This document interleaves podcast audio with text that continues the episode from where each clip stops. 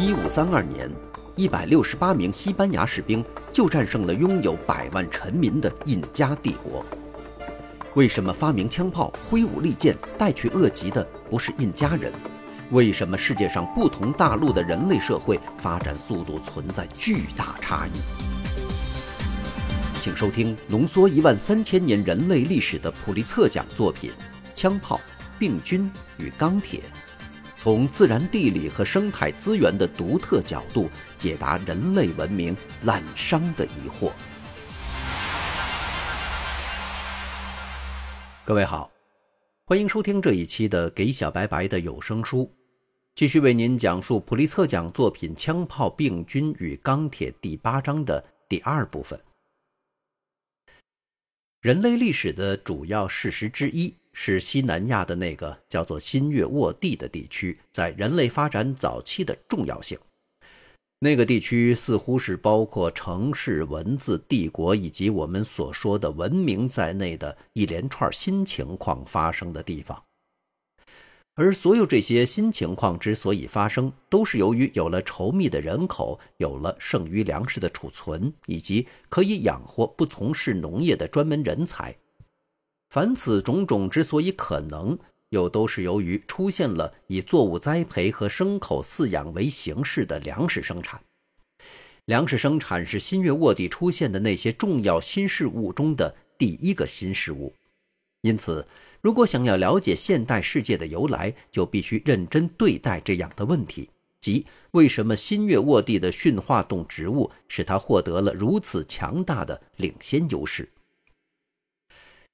幸运的是，就农业的兴起而论，新月沃地显然是地球上研究的最为详尽和了解的最透彻的地区。对在新月沃地或其邻近地区驯化的大多数作物来说，其野生祖先已经得到认定。野生祖先与作物的密切关系已经通过遗传和染色体的研究而得到证明。野生祖先的地理分布已经确知。野生祖先在驯化条件下所产生的种种变化已经得到确定，并经常被人从单一基因角度去认识。这些变化可以从考古记录的连续推积层看到，而且驯化的大致时间和地点也已经清楚。当然，在这里我们没有否认其他一些地区，主要是中国，也具有作为早期驯化地点的有利条件。但对新月沃地来说，这些有利条件和由此而来的作物的发展，却可以得到更详细的多的说明。新月沃地的一个有利条件是，它地处所谓的地中海气候带内。这种气候的特点是冬季温和湿润，夏季漫长炎热干燥。在这种气候下生长的植物，必须能够熬过漫长的干燥季节，并在雨季来临时迅速恢复生长。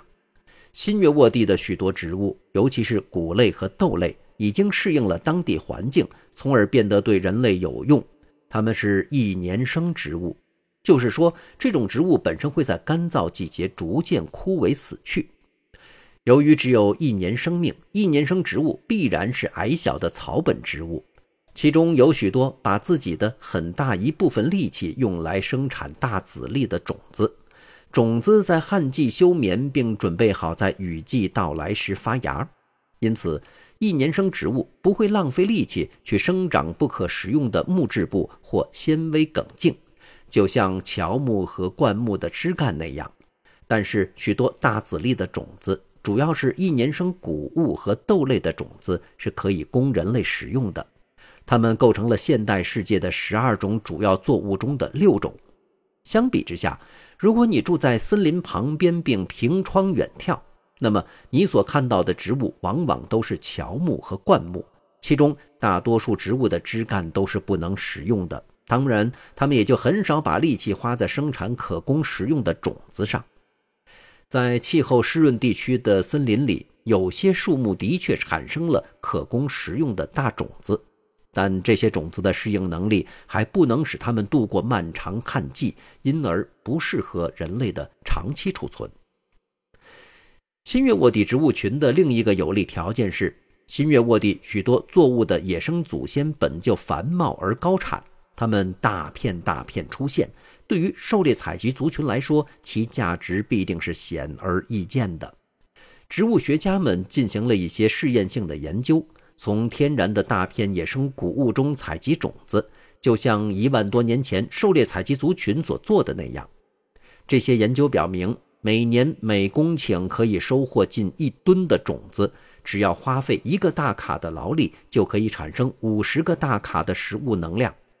新月沃地的有些狩猎采集族群，在种子成熟的短暂时间里采集大量的野生植物，并把它们作为粮食储藏起来，以备一年中其他时间之需。这样，他们甚至在开始栽培植物之前，就已在永久性的村庄里定居下来了。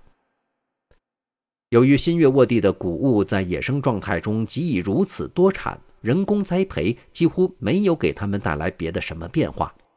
我们在前一章已经讨论过主要的变化，即种子传播和发芽抑制方面自然机制的破坏。在人类开始把种子种到田地之后，就立刻自动而迅速地形成了。我们现在的小麦和大麦作物的野生祖先，同这些作物本身在外观上如此相似，使我们对野生祖先的身份从来不会有任何怀疑。由于驯化如此容易。大籽粒的一年生植物就成为不仅在新月沃地，而且也在中国和萨赫勒地带培育出来的最早的作物或最早的作物之一。请把小麦和大麦的这种迅速的演化同新大陆的首要谷物作物玉米的情况做个对比。玉米的可能祖先是一种叫做墨西哥类属属的野生植物，它的种子和花的结构都和玉米不同。以致植物学家们长期以来一直在激烈争论它是否就是玉米的祖先。墨西哥类鼠属作为食物的价值可能没有给狩猎采集族群留下什么印象。它在野生状态下的产量不及野生小麦，它的种子也比最终从它演化出的玉米少得多，而且它的种子外面还包着不能食用的硬壳。那么，墨西哥类鼠属想要成为一种有用的作物，就必须经历其生殖生物学的巨变，以大大增加种子的数量，并去掉种子外面的那些像石头一样的硬壳。考古学家们仍在激烈争论，在美洲的作物发展过程中，古代的玉米棒究竟经过了多少个百年或千年，才从一丁点大小发展到人的拇指那么大小？但有一点似乎是清楚的。那就是后来又经过了几千年，它才达到了现代这种大小。一边是小麦和大麦的直接价值，一边是墨西哥类鼠属所引起的种种困难。这两者之间的悬殊差别，也许就是新大陆人类社会和欧亚大陆人类社会的发展差异的一个重要因素。新月沃地植物群的第三个有利条件是，雌雄同株自花传粉的植物比例很高，就是说，它们通常是自花传粉，但偶尔也有异花传粉的。请回想一下，大多数野生植物或者是定期进行异花传粉的雌雄同株，或是必然要依靠另一个个体传授花粉的雄性和雌性个体。生殖生物学的这些事实使早期农民感到困惑。因为他们刚刚找到了一种由突变产生的高产植物，它的后代可能因与其他植物杂交而失去遗传优势，因此大多数作物都来自少数野生植物。这些野生植物或者是通常自花传粉的雌雄同株，或者是靠无性繁殖来繁殖自己。这样，新月沃地植物群中众多的雌雄同株自花传粉的植物，就帮助了早期的农民。因为这意味着众多的野生植物群有了一种给人类带来方便的繁殖生物学。自花传粉植物也给早期的农民带来了方便，因为这些植物偶尔也会异花传粉，从而产生了可供选择的新的植物品种。这种偶尔的异花传粉现象不仅发生在同种的一些个体之间，而且也发生在有亲缘关系的品种之间，以产生种间杂种。新月沃地的自花传粉植物中的一个这样的杂种——面包小麦，已经成为现代世界最有价值的作物。已在新月沃地驯化的最早的八种重要的作物，全都是自花传粉植物，其中三种是自花传粉的谷类作物：单粒小麦、二粒小麦和大麦。小麦具有额外的优势，即蛋白质含量高达百分之八到十四。相形之下，东亚和新大陆最重要的谷类作物分别是稻米和玉米，蛋白质含量较低，从而造成了重大的营养问题。这些就是新月沃地的植物群向最早的农民提供的一些有利条件，它包括适于驯化的数量多的出奇的野生植物。然而，新月沃地的地中海气候带向西延伸，经过南欧和西北非的广大地区。世界上还有四个类似地中海气候带的地区：加利福尼亚、智利、澳大利亚西南部和南非。然而，这些另外的地中海气候带不但无法赶上新月沃地而成为早期的出现粮食生产的地方，它们也根本没有产生过本地的农业。欧亚大陆西部的这种特有的地中海气候带究竟具有什么样的有利条件呢？原来，地中海气候带，尤其是在新月沃地那个地区，具有胜过其他地中海气候带的五个有利条件。第一，欧亚大陆西部显然是世界上属于地中海气候带的最大地区，因此那里的野生动植物品种繁多，超过了澳大利亚西南部和智利这些比较小的地中海气候带。第二，在地中海气候带中，欧亚大陆西部的地中海气候带的气候变化最大，每一季、每一年气候都有不同。这种气候变化有利于植物群中数量特别众多的一年生植物的演化。物种多和一年生植物多这两个因素结合起来，就意味着欧亚大陆西部的地中海气候带显然是一年生植物品种最繁多的地区。关于这种植物财富对人类的意义，地理学家马克·布鲁姆勒对野生禾本科植物分布的研究对此做出了说明。在世界上几千种野生禾本科植物中，布鲁姆勒把其中种子最大的五十六种列成表格，这些禾本科植物种子比中等的禾本科植物种子至少要重十倍。几乎所有这些植物都是在地中海气候带或其他干旱环境中土生土长的。此外，它们又都以压倒优势集中在新月沃地和欧亚大陆西部地中海气候带的其他一些地区，从而使最初的农民有了巨大的选择余地。全世界五十六种最有价值的野生禾本科植物中的大约三十二种都在那儿。特别是在居首位的这五十六种作物中，新月沃地最早的两种作物大麦和二粒小麦，在种子大小方面分别列第三和第十三位。相比之下，智利的地中海型气候带只有两种，加利福尼亚和非洲南部各有一种，而澳大利亚西南部连一种都没有。仅仅这一事实就很有助于说明人类历史的进程。